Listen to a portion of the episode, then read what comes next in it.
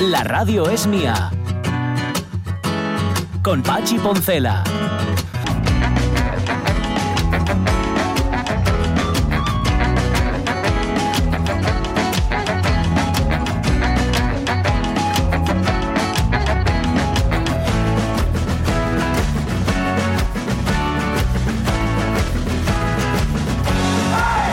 Las 11 y 8 minutos de la mañana, madre Pepita Pérez García, ¿cómo están los galletes que nos trajiste? Son una auténtica delicia, son como marañuelines de Luanco, Lo dijo, lo dijo. pero en formato estrella. Bueno, como esta semana, Jorge Alonso, te tengo prohibido venir aquí a la radio.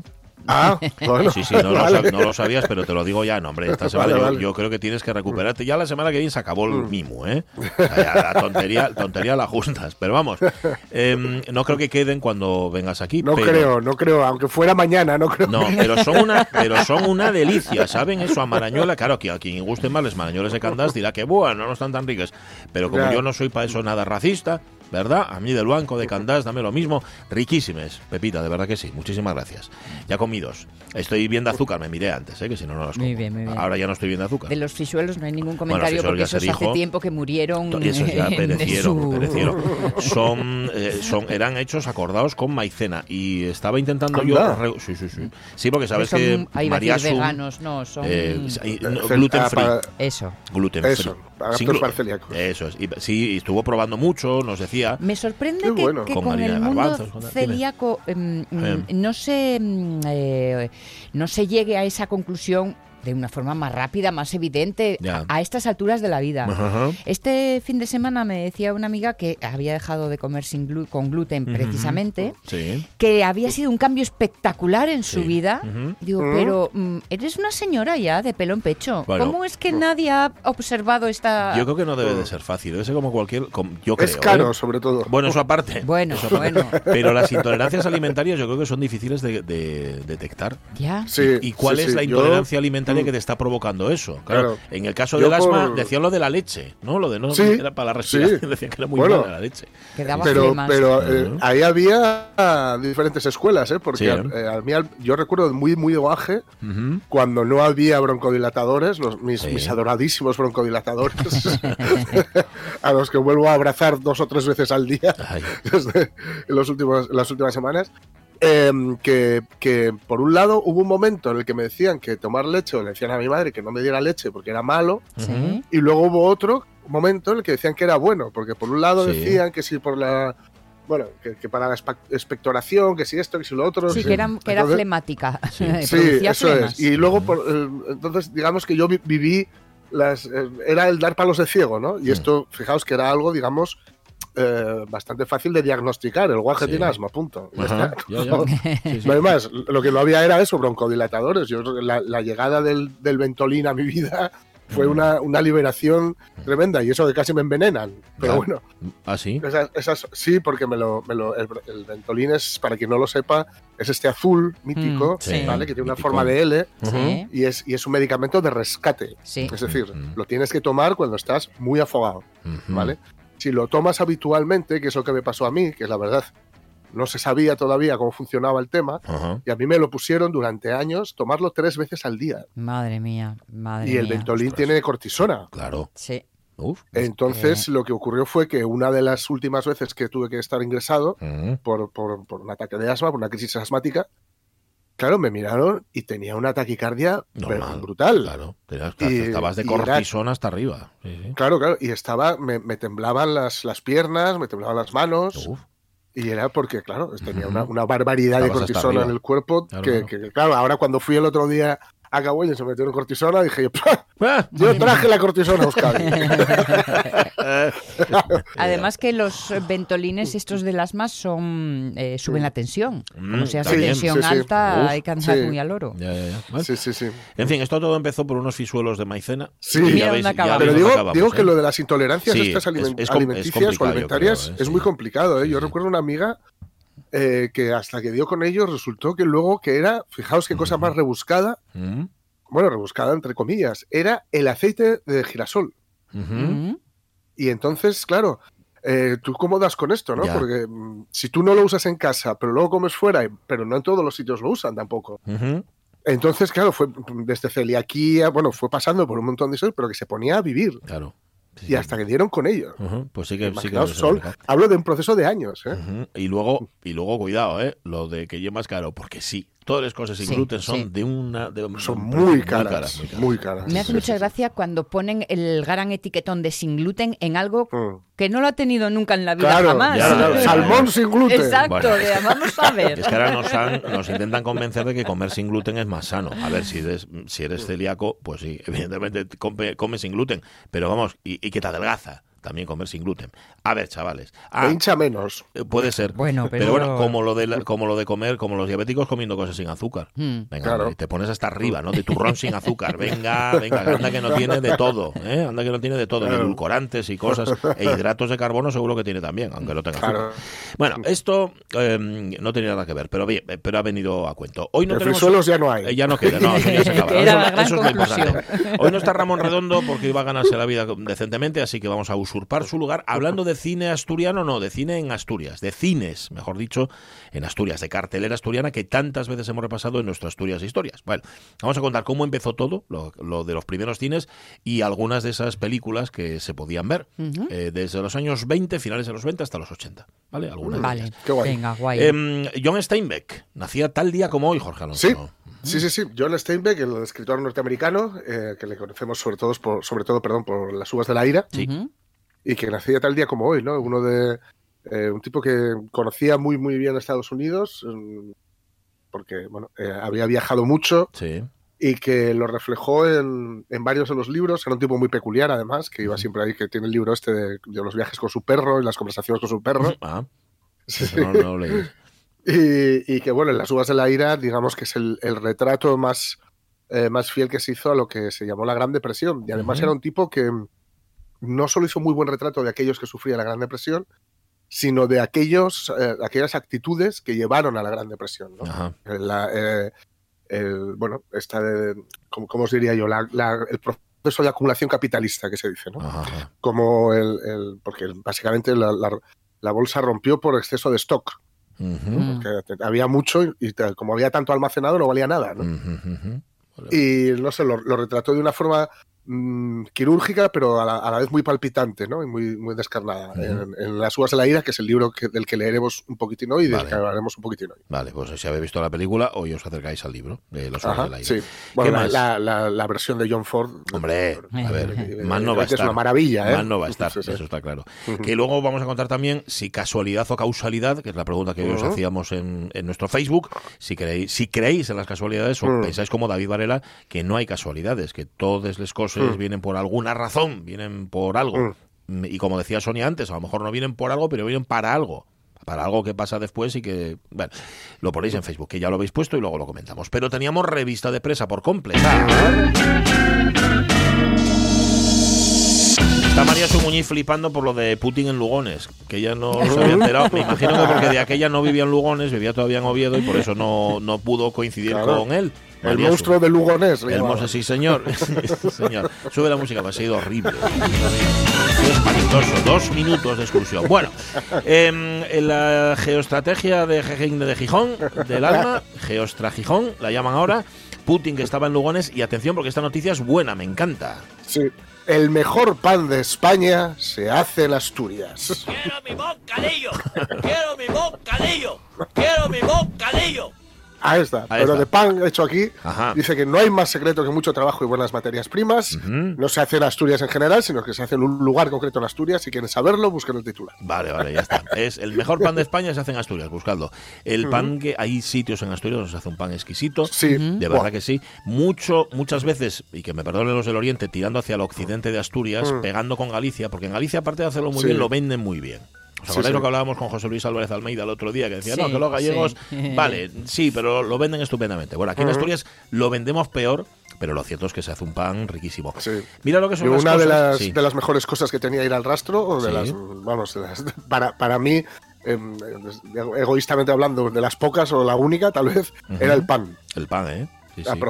Para, para comprar el pan eh, Mm. que se vende allí o que se vendía allí. Claro. Que es bueno. Este además que te dura toda la semana, porque Hombre. a mí me gustaba hasta duro. Claro, es que este, ese pan se hacía, claro, tú hacer pan en los pueblos, que, Sí. que- que Claro. que pan todos los días, no, no, y había un horno que era el horno Claro. comunal, el que tenía horno, eh, e igual lo alquilaba porque era más un bien muy preciado, y hacías pan para toda la semana. La pancha. La pancha, y que ibas cortando, y así, Ujú. así era. Y Que- acababan en les sopes. Hombre, Las lascas Sí, Mira, finales, acabé- que ya no eran migas, mira, eran lascas. Acabé yo ayer, acabé yo ayer un- una sopa que hizo la, la mi mujer con unos carcases de pollo que tenía un poquitín de pollo.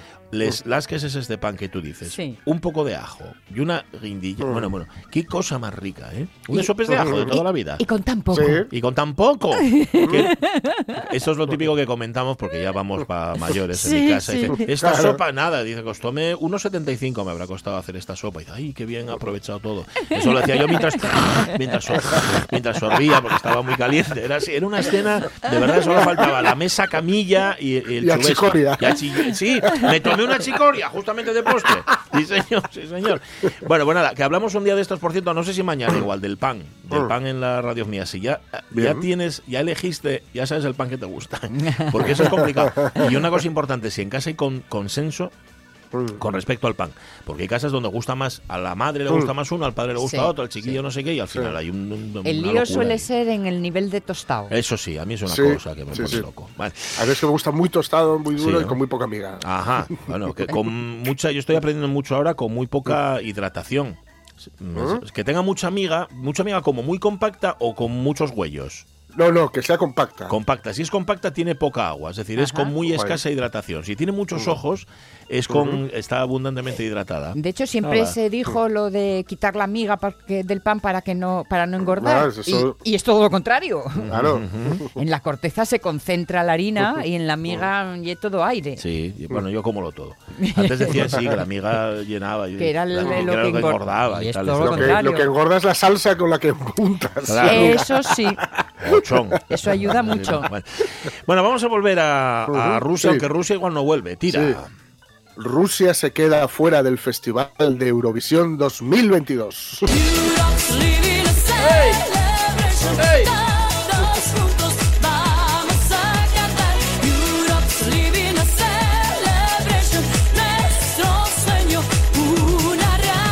pensaría? No sé quién es el autor Mm. o autores de esta canción, pero ¿qué pensaría mientras la componían? Yo, vamos, ¿cómo podría quejarse alguien luego diciendo que tenía que haber ganado? Hombre, no, que Este había, horror. había mucho ganado, eso sí. porque, Había vamos, mucho ganado, eso sí. Europe Bueno, no, es que esto del- de Rusia que se queda fuera del Festival de Eurovisión, Sí. hay que decir que, por favor, que no se nos olvide, aunque sea muy seria la cosa, Sí, que no se nos olvide esa comparecencia de Josep Borrell ajá. Eh, anunciando que Rusia se queda, las, sanciones de Rusia se quedan fuera de, Eurovisión ¿En serio que lo- y que la Champions no iba a ser en San Petersburgo, la final, Uy, sino uy, en París. Uy, uy, uy, uy, uy, pero a ver, yo lo de, lo de fútbol teniendo en cuenta lo que mueve, vale, pero Mm. lo de Eurovisión lo dijo Borrell. Josep Borrell Sí, salió sí, a anunciar sí, sí. eso. Sí, sí, sí, sí. Sí, sí. Madre mía. Y Como- eh, como luego, luego han venido las sanciones más ya de, económicas y No ahora las, los, esto de, enviar armas y tal. Ajá. Pero al principio, las, los, uno de los primeros, digamos, una, una de las primeras medidas Bueno, bueno. fue echarles de Eurovisión Eh, y decirles que no juega eh, tal. y de ahí en en, fin. adelante, ¿eh? Venga, sí, sí, cuidado porque cuando nos ponemos duros, nos ponemos duros. Sí, ¿eh? señor. Nosotros no nos andamos ¿Eh? con chiquita. Fuera de Eurovisión Sí, sí, sí. y, y- y sin postre luego. cuidado. Cuidado, Sí, eh, que este fin de semana no salís. Cuidado. En fin, rectificaron después de que Sí, el representante sí. de, de Eurovisión dijera que sí que participarían porque era un, un evento cultural Ajá. y no político. Mm, Es decir, ya, ya. Y de todas formas, esas, Todo esas política. posturas este fin de semana han- se han apretado todas las tuercas, o sea que Ajá, ya. las declaraciones. En fin, em, súbeme por favor. Es que todavía no doy crédito.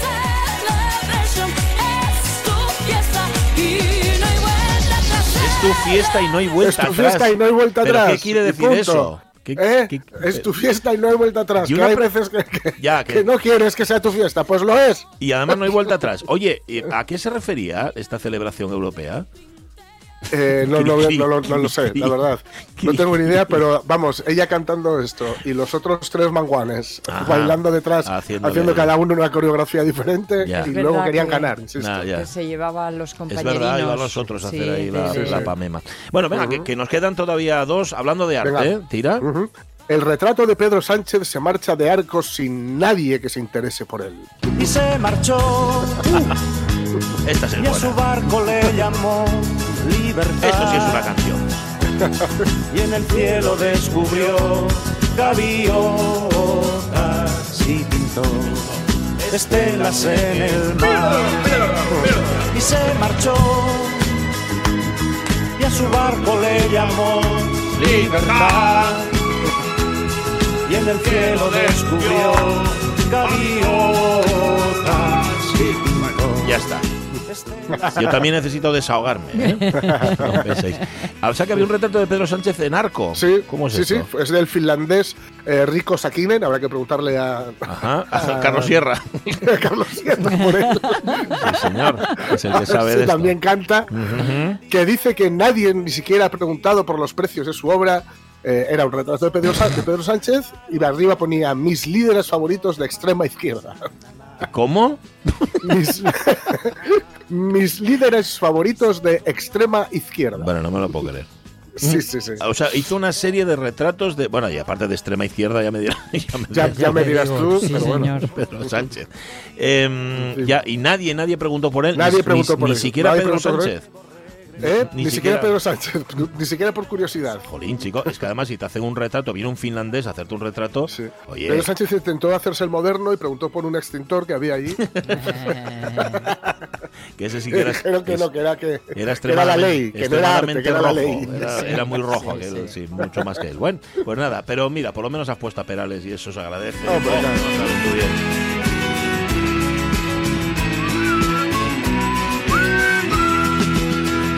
Y regresó. Y una voz le preguntó, ¿cómo estás? Y al mirarla descubrió unos ojos. Me estoy dando cuenta ahora de Sí. escuchar esta parte de la canción que se puede hacer un mashup, esto de mezclar dos canciones. Voy, voy a intentarlo hacer Venga, un día vamos entre el velero llamado Libertad y Pizza conmigo. Ostras, no volvería esto- a escuchar, creo que no volvería a escuchar ninguna de las dos igual. Fíjate. Eso ya es el colmo de, de, los de la peralez. ¿eh? Ajá. Bueno, oye, podemos pedírselo a David Varela, que sabes que se las Sí, pintan solo para cierto, hacer mezclas. ¿eh? A ver si Sí, le sí, sale. sí. Bueno, luego se lo pido. Vale, y el último titular de todos, venga. ¿Han roto Malú y Albert Rivera? Francamente, querida, eso no me importa. Ajá, ajá. Pero han Pues roto. es que la cosa es que sus últimas fotos son de agosto de 2021, Me es decir, come. agosto del año pasado, Mega. y no hemos visto más fotos de Malú y Albert Rivera. Albert Rivera, ya saben, el chico que estaba a la cabeza de Ciudadanos. Sí. Y Malú, la cantante, sobrina a la sazón de Paco de Lucía. ¿Algo así? Ah, es verdad, es verdad. Sí, Sí, señor. sí. señor. Pues nada, que no hay fotos Nada, de ellos ¿eh? desde 2021. Si no hay fotos de ellos desde 2021, desde agosto de 2021, Mm, mal pinta. Ponte en lo malo. Pero no, ¿no habían tenido un chiquillo o algo de esto. Mm. Mm, No tengo ni idea. Ah, No me hagáis ni caso porque no sé si lo recuerdo Mira, o me lo invento. Te voy a decir que una me cosa. pasa mucho Avellaneda, esto. con los años te está volviendo de un chafardero.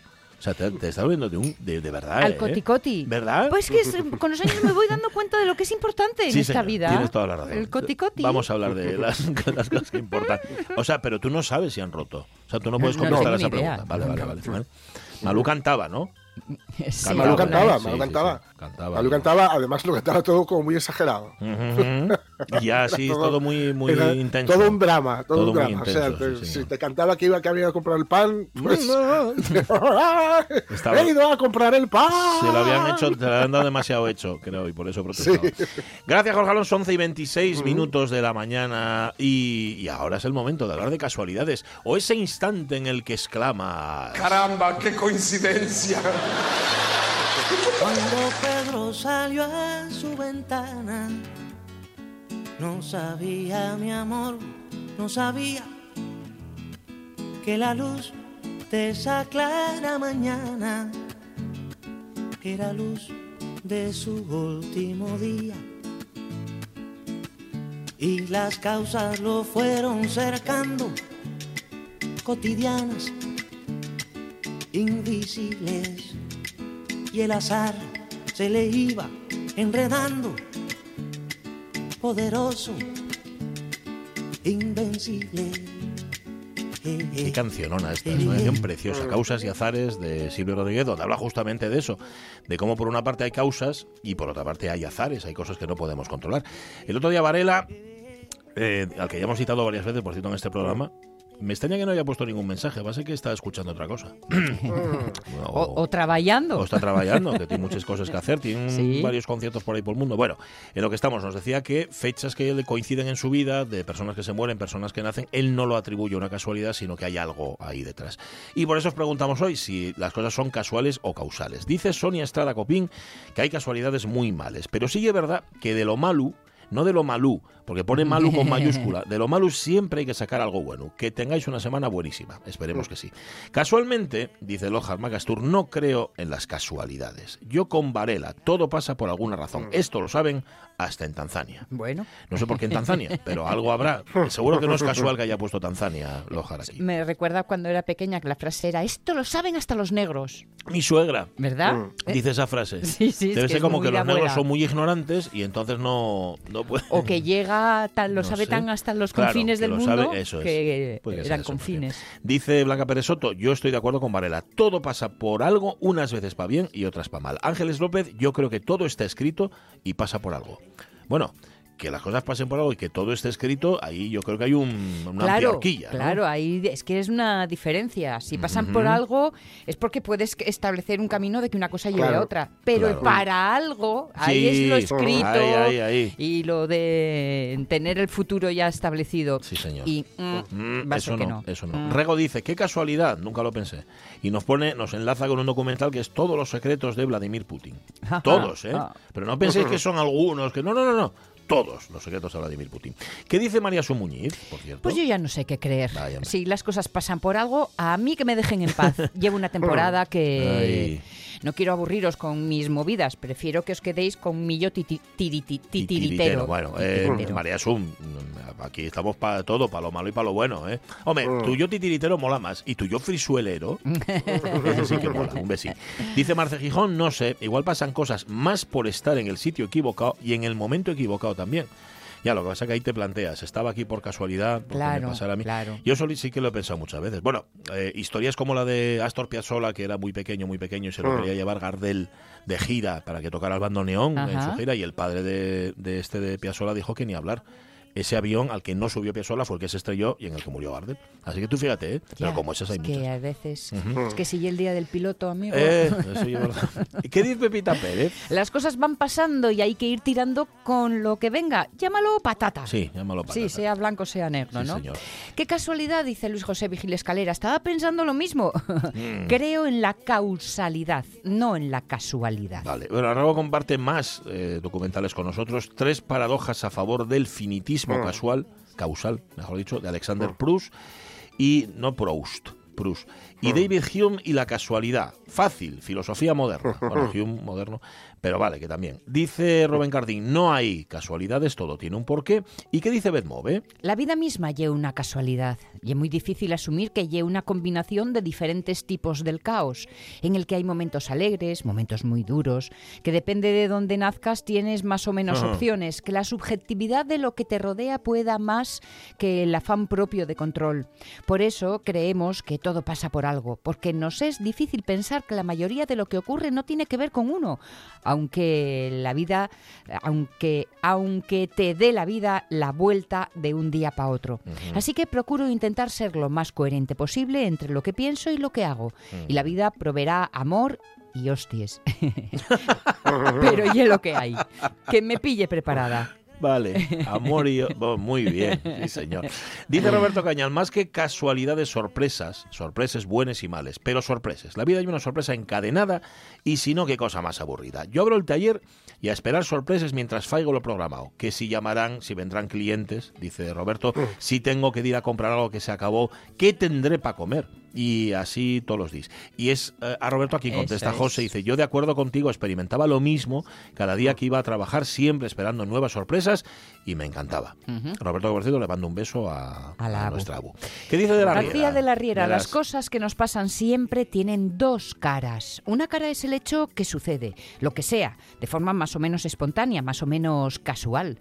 La otra cara más importante casi siempre es cómo vemos ese hecho, Ajá. la importancia subjetiva que le otorgamos y cómo lo afrontamos. Bien. Por ejemplo, ayer perdió el Sporting. Ajá. No es casual ni espontáneo. Bien. Y yo lo afronto estando de mala leche Ajá. y diciendo que nunca volveré al Molinón. Ajá, y le pregunta a Lojar, Manuel, la derrota del Sporting de ayer, ¿cómo la vemos? ¿Objetiva o subjetivamente? Menudo desguace.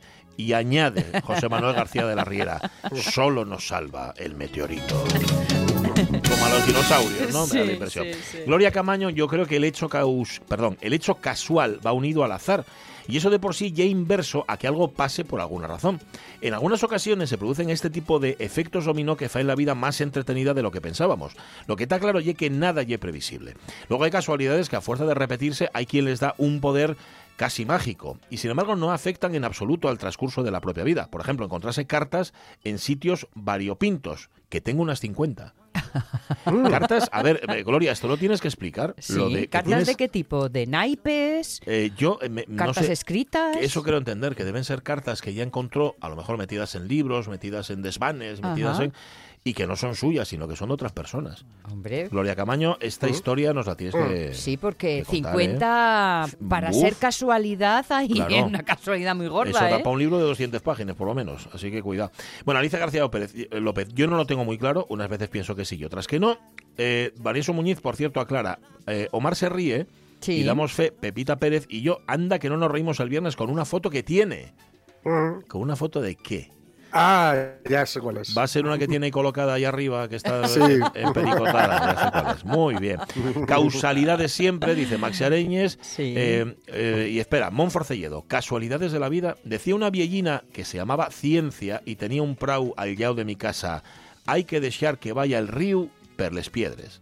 ¿Serán casualidades o no? Pues pa'lante. Saludín. Que Sí, se señor. llamaba ciencia. Ya, me imagino que. Cencia. Ah, ah, sí, es que inocencia. eh, inocencia puede ser. O crescencia. Puede ser También. también. Bueno, pues nada, ¿qué casualidad nos habrá unido oyentes de la radio mía? ¿Os habrá unido a este programa? Pues no tengo ni idea, la verdad. no sé. esperaba el amor de su Igual que estabais buscando por el dial, aparecimos ahí de repente, o que sencillamente escucháis RPA todo el santo día, y yo qué sé, pero lo que nos ata a otras personas, eso sí que. Espera, que me estoy poniendo profundo y voy a necesitar otra Tensión, galleta tensión. de este del banco ahora mismo. Poderoso. 12 menos 25, gracias oyentes de la radio mía. Bueno, separamos y nos vamos a las uvas de la ira. Va. La radio es mía. Podéis escuchar La radio es mía con Pachi. Qué bonito. Jolín. ya me he quedado. Ya- Gracias, es- Simpen. Esto ya queda para la vida. Pachi Poncela. Bueno, que nacía John Steinbeck, el de las uvas de la ira, tal día como hoy, ¿verdad? Sí, nacía tal día como hoy, en 1902, en Salinas, pero no la nuestra, en Estados Unidos. Eh, que bueno, ganará el premio Nobel de Literatura pues justo 60 años más tarde, en 1962, y con, bueno, ya decimos que de ratones y de hombres, La Perla, y sobre todo Las Uvas de la Ira, que es de 1939, pues será, bueno, eh, dicen que da esperanzas a los desposeídos de la Gran Depresión, más bien describe un poco cómo, cómo eran, y eso sí, eso sí, eh, digamos que, o igual es que yo quiero llevar el agua a mi molino, ¿eh? pero yo lo- veo que es un autor que in- hace que sus personajes, incluso en las condiciones más, más demoníacas, Sí. eh, tiendan a, a desterrar de sí el rencor. ¿no? El gran enemigo de- del ser humano. Sí. Y, y aferrarse a, a la esperanza, pero sin ñoñerías, a la esperanza, pero con la cabeza bien amueblada Y siendo tierra. conscientes de, Claro. claro, y siendo conscientes de, de lo que hay, ¿no? Tanto en las suas de la ira como en de ratones y de hombres, y de hombres que es eh, también una, una de sus grandes novelas. Sí. Eh, vamos a contar un poquito de él y un poquito de, la, de las uvas de la ira y leeremos un poquitín. Dale a, dale a Luis Armstrong.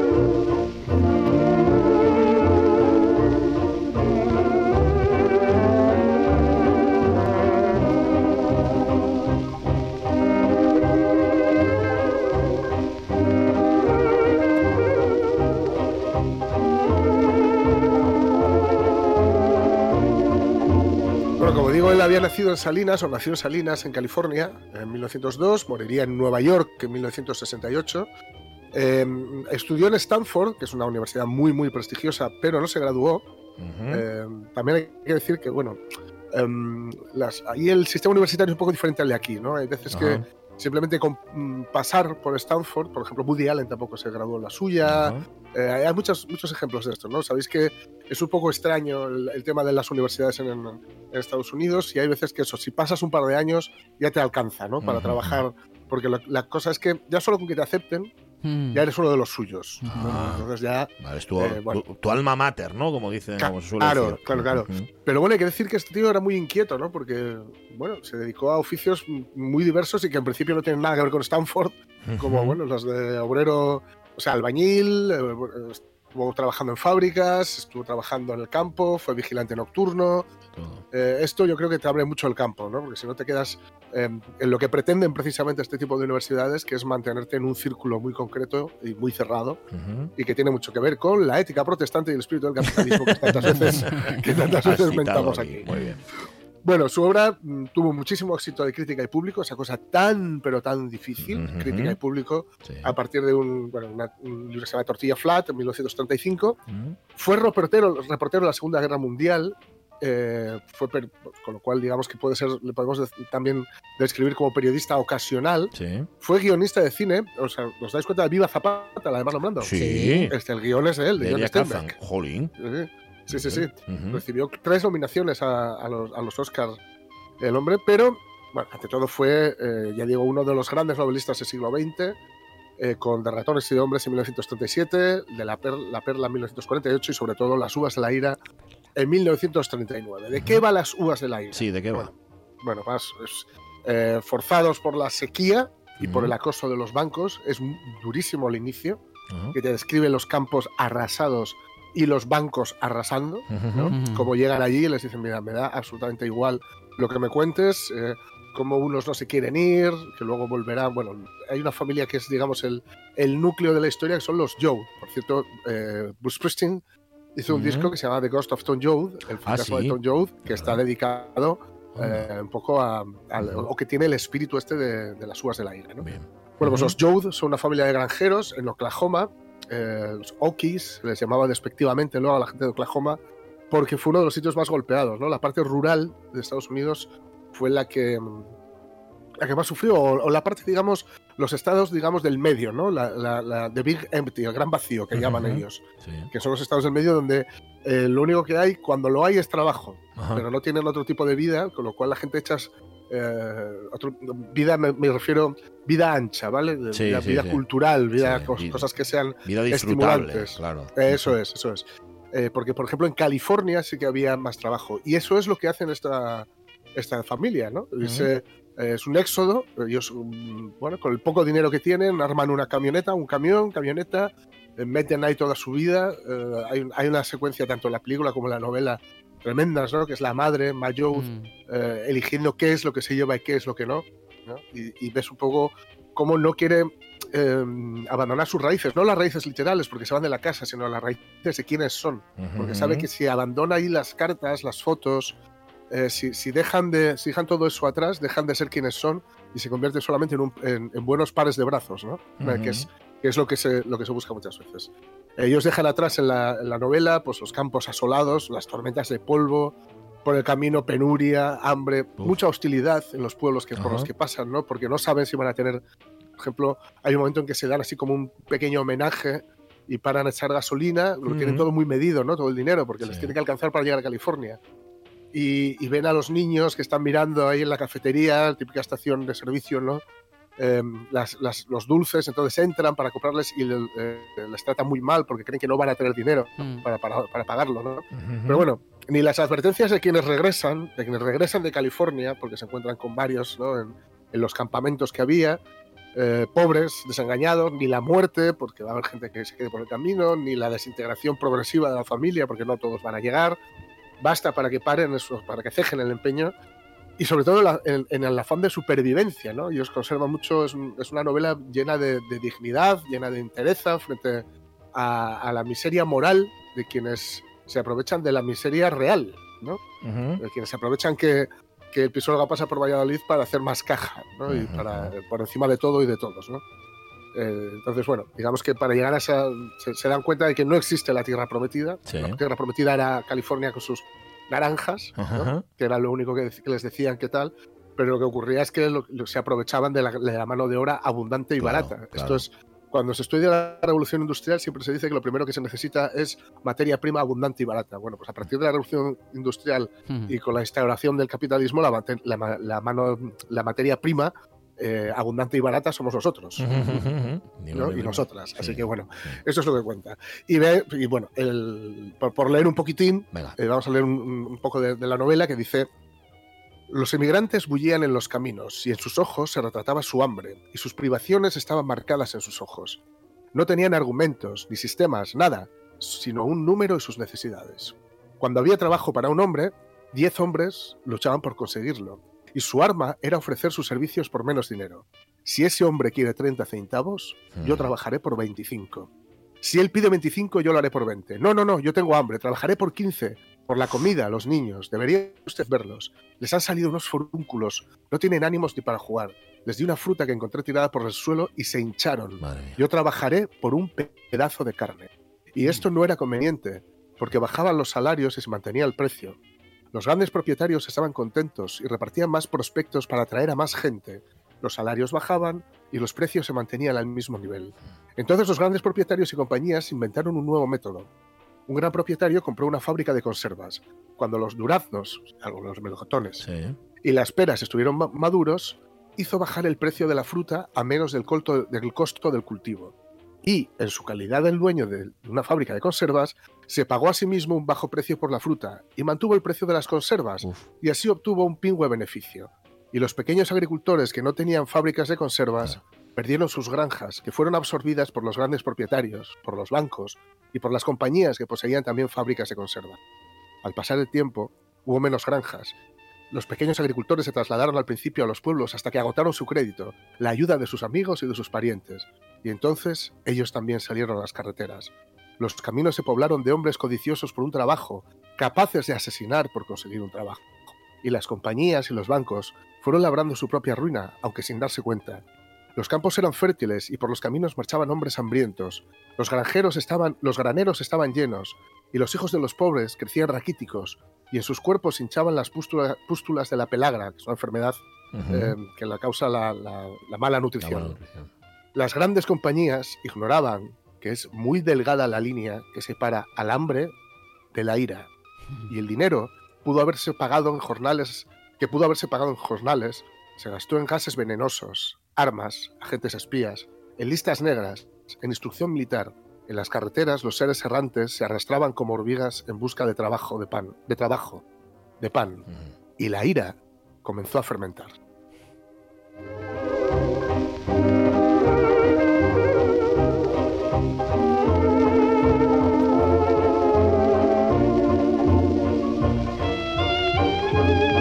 Su trasvase cinematográfico Sí. siempre nos quedará, de entre otros momentazos, por ejemplo, este.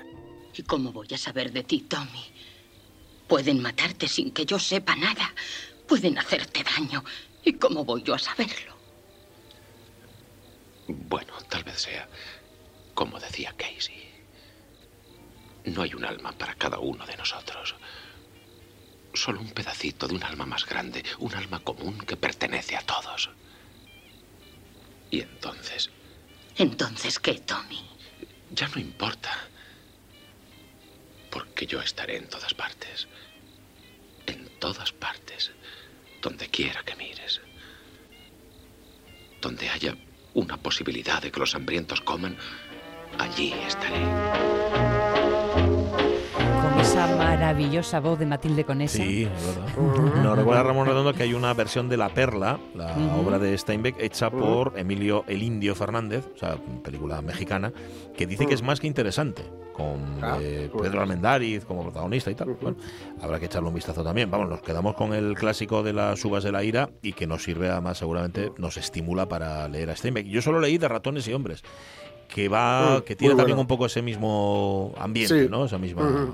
Ese mismo Sí, está ambientada, en, digamos, Sí, es, es el mismo tono, Ujú. eh, la misma gente casi, ¿no? Diríamos. Sí, Sí, sí. Bueno.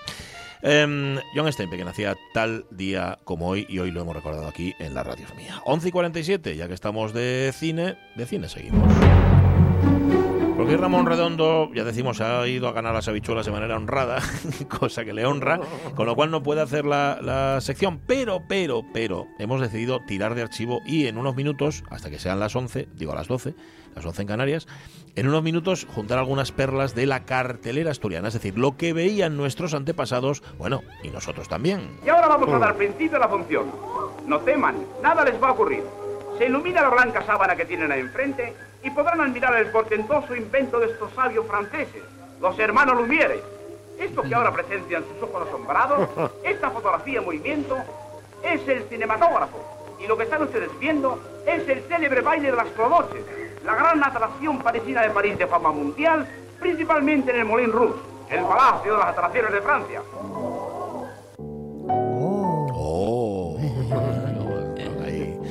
Maravillados. Bueno, eh, cuenta Aida Rodríguez en su blog en Bolicart que la primera proyección cinematográfica de Asturias fue en Gijón el 12 de agosto del año 1896.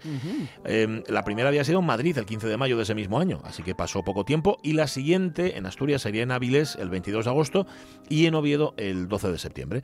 Eran los cines aquellos, unas construcciones, nada, mm, tablas de madera, estructuras Mm. simples, cubiertas por una lona, impermeable, generalmente a dos aguas, que se puedan llevar de un sitio para otro. Era la comodidad. Tenían plazas en general y preferente, espectadores de primera y de segunda clase.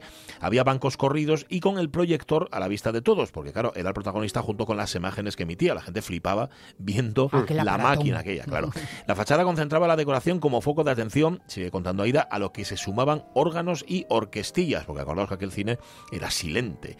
Eh, Mm. Un año después reaparece en la provincia, en Gijón, un cinematógrafo Lumière, porque estos primeros no eran de Lumière, sino que eran otros inventos, que se estableció en un bajo de la Casa 33 del Paseo Alfonso XII. Allí se proyectaban, se proyectaban las primeras películas de impronta gijonesa, por ejemplo, Vista de un rompeolas a la salida de misa de la iglesia de San Pedro. Tú no debes venir aquí. ¿Cómo tengo que decírtelo? ¿Se puede saber? ¿Es que no lo entiendes? Si se prende fuego la película, con lo pequeño que eres, solo con una llamarada y ¡boom! Te Me conviertes en... convierto en un trozo de carbón. ¿Pero qué lengua más larga tienes? Sí, señor. Cualquier día te la corto, dice. Eh, en efecto, es que era muy peligroso. Por cómo eran Uf. aquellos cines y también Sí, por cómo era aquella tecnología. O sea, lo más fácil era que las barracas que eran de madera y, y de lona pues pudieran arder, arder fácilmente. Y luego había otra cosa, que es que las salas de cine estaban oscuras. Y esto podía Mm. dar lugar a conductas licenciosas. Y ya sabéis que los Mm. guardianes de la moral están siempre muy vigilantes de que esto no, no pasa, de que esto no pase. Claro, esto también hacía que las clases medias y bajas fueron los primeros espectadores masivos, porque el cine era más barato. ¿Verdad? Que, por ejemplo, el teatro. Las clases más altas iban al Sí. teatro tradicional, donde no solamente veían la obra, sino que se exhibían. Es decir, Claro. formaban parte de la obra. Porque era un poco cine no. menos que barraca de feria. Totalmente. Claro, y lo que sí, pasa sí. es que luego la cosa cambió, pero vamos, en principio era así. Mm. El Hasta embrión- Wagner. Hasta Wagner, sí. El embrión del principio se transforma hacia la segunda década del siglo, en los años 20, cuando ya comienza a ser un espectáculo de masas, y es donde nacen además las salas modernas de cine. Los precios de entrada variaban en función del estrato social y, claro, de la zona del cine donde se colocara el espectador. Si ves al gallinero, al anfiteatro, no era como entresuelo o como butaca. Pero bueno, igual que ocurre hoy, el público de entonces iba a maravillarse, iba a escapar de lo cotidiano. Vean, Jorge Alonso, esta muestra de la cartelera de 1929. Salón Toreno, hoy a las siete y media, a las diez y media, por la artista más guapa de Norteamérica, Marsh Bellamy, estreno de la lujosa y moderna película de la Fox en seis partes. Pasatiempos peligrosos. Mage Bellamy luce en esta película 20 vestidos, no solo de última moda, sino de estilos avanzados. Ajá. Esto habría que preguntárselo a Eduardo Andés. Si estilos avanzados es un concepto todavía más rompedor que última moda. ¿A qué es una idea fabulosa? Fabulosa. ¡Sí, señor! Sí.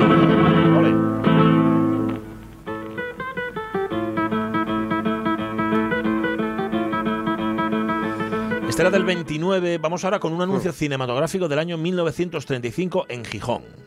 En el Avenida, por el mar viene la ilusión. Por el mar viene la ilusión de un amor inesperado y de un príncipe auténtico de los que aún ruedan por esos mundos como algo decorativamente imprescindible en la vida de las grandes urbes europeas embriagadas de historia. Por el mar viene la ilusión no era poesía gratuita, sino que era el título de la película. Era una peli rodada dos años antes, ojo, con guion de Henri Clouzot, cuidadín, ¿eh? casi nadie al aparato, y que cuenta cómo un director de cine está filmando en el Adriático una película. En un momento dado, el director se dirige al comandante del barco para que los marineros colaboren como extras, y hasta él mismo también haga un pequeño papel de príncipe. Bueno, es que resulta que el comandante no hace un papel de príncipe, sino que resulta ser un príncipe. Si os fijáis, la publicidad del periódico no cuenta mucho de todo esto. Vamos, da la impresión de que el que escribió el anuncio no se había visto la película, ¿no? ¡Ah, granuja! Pues sí, señor. Más o menos se enteró así de que iba. y da, y da. Bueno, cada época tiene sus grandes hitos. En junio del 36, a cuatro días de la Guerra Civil, la cartelera asturiana echaba la lágrima con... La hija de Juan Simón. Con Simón. Por Angelillo. Éxito de locura. Llenos imponentes. Imponentes. Decía, en los 30 y los 40, y de ahí en adelante, el cine patrio, imperial y costumbrista a partes iguales coparía la cartelera. Pero bueno, antes de que eso ocurra, os dejamos un par de títulos foriatos llegados en 1936. El primero, muy prometedor. Roxy hoy. Una comedia de los bajos fondos sociales, emocionantes escenas de vicio, crimen y pasión. Estupefacientes. Ajá. Por Jan Murot y Peter Lorre. Ajá, Estupefacientes era el título de la película. Se llamaba así, Estupefacientes. ¿Qué película fuiste a ver? Espu- este, no, este, claro, que es un título un poco complicado. Y el segundo, Jorge, que es un título, bueno, un tanto confuso, ¿no? No está Jorge. Robledo. Me engañaste, Caunedo. Robledo, venga. Mañana, sensacional estreno en España. La masacre de carne. No, no, no, no, no. Léelo bien. La máscara de carne. Ajá. Uy, ya estoy yo. O el asesino incapturable. Toma. De gánster a actor cinematográfico y de actor cinematográfico a. Ajá. Huyendo de la policía y acorralado. Transforma su, caro, su cara de viejo por joven. Enorme desorientación. Interesantísima película. Enorme desorientación. Eso es una buena manera de vender una peli, Sí, ¿no? o sea, que sí. no, no sabes si es un gángster, si es un actor. ¿De si quién es quién en qué momento? Sí, señor. La máscara de carne o el asesino incapturable. Me parece que este da igual el título que le pongan. ¡Que es repelente! Yo creo que sí. ¡Es repelente! Por lo menos el título. No sé, la máscara de carne. cómo. El cine de hoy día se basa en lo mismo. Chavala imponente, gacho que la ve. Gacho. Y dale que dale con el sexualismo. La ducha, la cama, ole, y el Jeff Very well. Bueno, acabando los años 60, claro, la moral se relaja. En la cartelera empieza a verse la etiqueta apta solo para mayores de 18 años. Van algunos ejemplos de 1969. Último día de la divertidísima y picante comedia Metro Goldwyn Mayer en Technicolor. Un domingo en Nueva York. Ajá. Sunday en New York. Bien. ¿Eh? Subtitulado. Jane Fonda, Rod Taylor, Cliff Robertson y Joe Morrow. ¿Hasta dónde puede llegar una novia antes del matrimonio? ¿Eh? Versión íntegra inglesa. Bien. Rigurosamente para mayores de 18 años. Rigurosamente, claro, hasta dónde puede llegar una novia antes del matrimonio en España en el 69 estaba claro hasta dónde se podía llegar. Em, Jorge, una comedia, fíjate que compensaba su picante con algo mucho más inocente. Como complemento se proyecta el divertido corto de Tommy Jerry, Armisticio sin tregua, Ajá. en Technicolor. Claro, ibas a ver la película picante y luego te ponen una de Tom y Jerry, salvo que en realidad no fuera un corto de Tom y Jerry y colaran ahí otra cosa, que eso también es posible. Bueno, la verdad es que bien mirado, la mayor parte de las películas que echaban eran para mayores de 18 años. Mirad, mirad. Último día. ¿Cómo está el servicio? José Luis López Vázquez, Gracita Morales, José Alfayete, Eastman Color, Ujú. mayores de 18 años. Esta era una españolada, esta es otra españolada. Los subdesarrollados. Ujú. Tony LeBlanc, Alfredo Landa, Laura Valenzuela, Manolo Gómez Burr, Eastman Color, mayores de 18 años. Es que eran todas para mayores de 18 Sí, años. ¿Cómo sí, está el sí. servicio? Los- Claro, hoy, hoy las ves y se te escapa porque había que ser moralmente tan precavido para ver estas Igual películas. que hay un taco en algún rincón. Pues a lo mejor, Y ya o está. hay un desliz, se ve igual más pantorrilla de la cuenta. Sí. Mira, una más, una más, Jorge. Estreno, Fieras Humanas, Paulo Copacabana, Mario Uf. Petraglia, Dinora Brillanti. Una historia cruda, real, descarnada, que deja al descubierto las más bajas y brutales pasiones de los hombres, mayores de 18 años. Ujú, Paulo Copacabana. Ese nombre no. Suena fatal. Suena muy mal. ¿eh? Sí, O sea, sí, yo sí. no haría negocios con un hombre que se llame Paulo Copacabana. En Te ningún esperas caso. lo peor. Bueno, hay ya. que decir que en aquel año, en el 69, también echaban Boinas Verdes, La Hora del Coraje, Tremenda. Barba Roja de Kurosawa, Tres Superhombres, Balada de un Pistolero. Bueno, salvo un par de títulos contados, todas estas eran para mayores de 18 años. Qué guarrería, nada más que culos y tetas Todo. y chuminos y es una escuela. O puntería, o jodienda, o Ah. besándose, o tirándose en una guarrería. Bueno, y en los 70 ya fue el desideratum. Y muerto Franco, el hundimiento de España. En marzo del 79, la cartelera asturiana, en la que, por cierto, sí se podía ver Il Casanova de Fellini, o El Cazador, cuidado, eh, de Michael Ay. Cimino, ofrecía con la excusa del destape la versión cinematográfica de una novela escandalosa. Escandalizó a todos, pero no logró escandalizarse a sí misma. Edwin Fenech es Madame Bovary. Frente al espejo, su cuerpo desnudo fue reflejando sus múltiples entregas. Solo quería su cuerpo para calmar su ambición. Ujú. Eastman Color, rigurosamente para mayores de 18 años. ¿Qué quiere decir escandalizó a todos, pero no logró escandalizarse a sí misma? No entiendo muy bien la frase. Y mira que lo intentó. Y ya, venga, y dale. Bueno, digamos que, claro, son los años del destape, le habían dado una vuelta de tuerca más al erotismo de la trama que tiene Madame Bovary, eso está claro. Y esto no era nada comparado con otros títulos que eran todavía más explícitos. Pasen y vean. Un lío a la italiana con algunas mujeres vestidas. Tortilla a la italiana, Uy. clasificada S. Solas eran ángeles, juntas demonios. Mayores de 18 años exigiéndose el carnet de identidad. Se advierte al público que esta película, por su temática o contenido, pudiera herir la sensibilidad del espectador. Ajá, bueno, que la tuviera. Entrabas ahí a ver una película que es tortilla a la italiana, pues ya me dirás tú. En el 80, como ya contamos, aquí el erotismo y el sensualismo y el yes very well inundaban las salas de cine asturianas. Hollywood 3, sala climatizada. Hoy cuatro sesiones, 4, 6, 8 y 10 y media. Proyección en relieve 3D, segunda semana. Defi- Definitivamente. Definitivamente, últimos días de la primera película, película erótica en relieve. Algo nunca visto en Gijón. La cama electrónica. Certificada S. En relieve. Subtitulada. Rigurosamente mayores de 18 años. Peri- película erótica en relieve. Erótica y en relieve suena tan mal todo Bueno, lo que se totalmente, uno totalmente. puede A imaginar. saber- Había más relieve en las filas de atrás. Posiblemente. Es que a saber cuántas decepciones provocaría esta publicidad engañosa en la fila de los mancos, vamos. ¿Qué disparates has hecho? Ay. Muchas porquerías, tactos torpes, rozamientos. Una con bikini y la otra sin ella. Bueno, teníamos más, pero lo dejamos aquí porque ya llega el momento de las noticias. Pero teníamos película, una película llamada Reprimidos y Cachondos, que se echaba en los años 80 en el cine, Policías con faldas, y una que se llama, Jorge, estás como para ti, El planeta de los buitres. Hombre, mira. Con Richard Harris, El planeta de los Qué buitres. guay, Bueno, qué bonito. Pues sí, la verdad que sí. Y qué entrañable. Las 12 de la mañana, bueno, dejamos el cine y nos vamos a las noticias. Vamos.